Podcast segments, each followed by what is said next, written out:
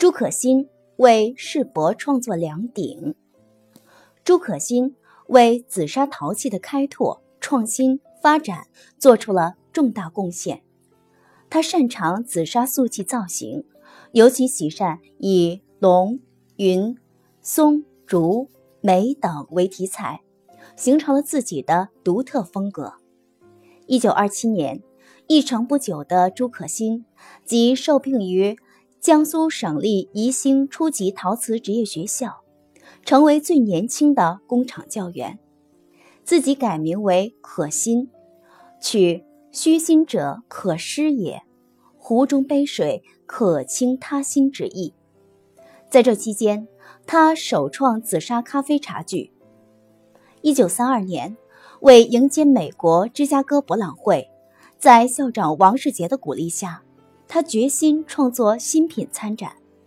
经精心构思，他创制了紫砂云龙鼎、竹节鼎。云龙鼎以中华民族的象征巨龙为题材，鼎身捏塑神龙形象，高二点五尺，腾云驾雾，气势不凡，雕镂生动。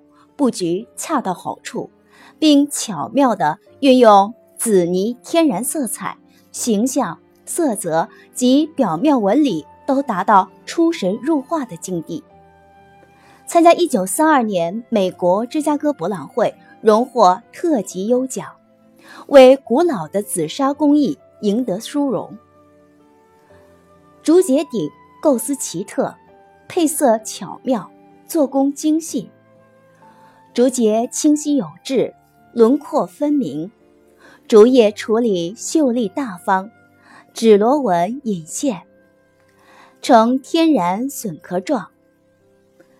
时人称赞道：“托尽人巧书重工，神功鬼斧难雷同。”这件作品在上海蓬莱市场展出时，被宋庆龄以。五百英镑订购，展出回来后为宋庆龄收藏，现保存在宋庆龄故居内。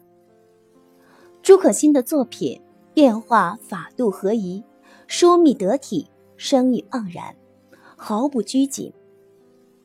在抗日战争和解放战争期间，他生活潦倒，度日艰难，但工作仍兢兢业业，一丝不苟。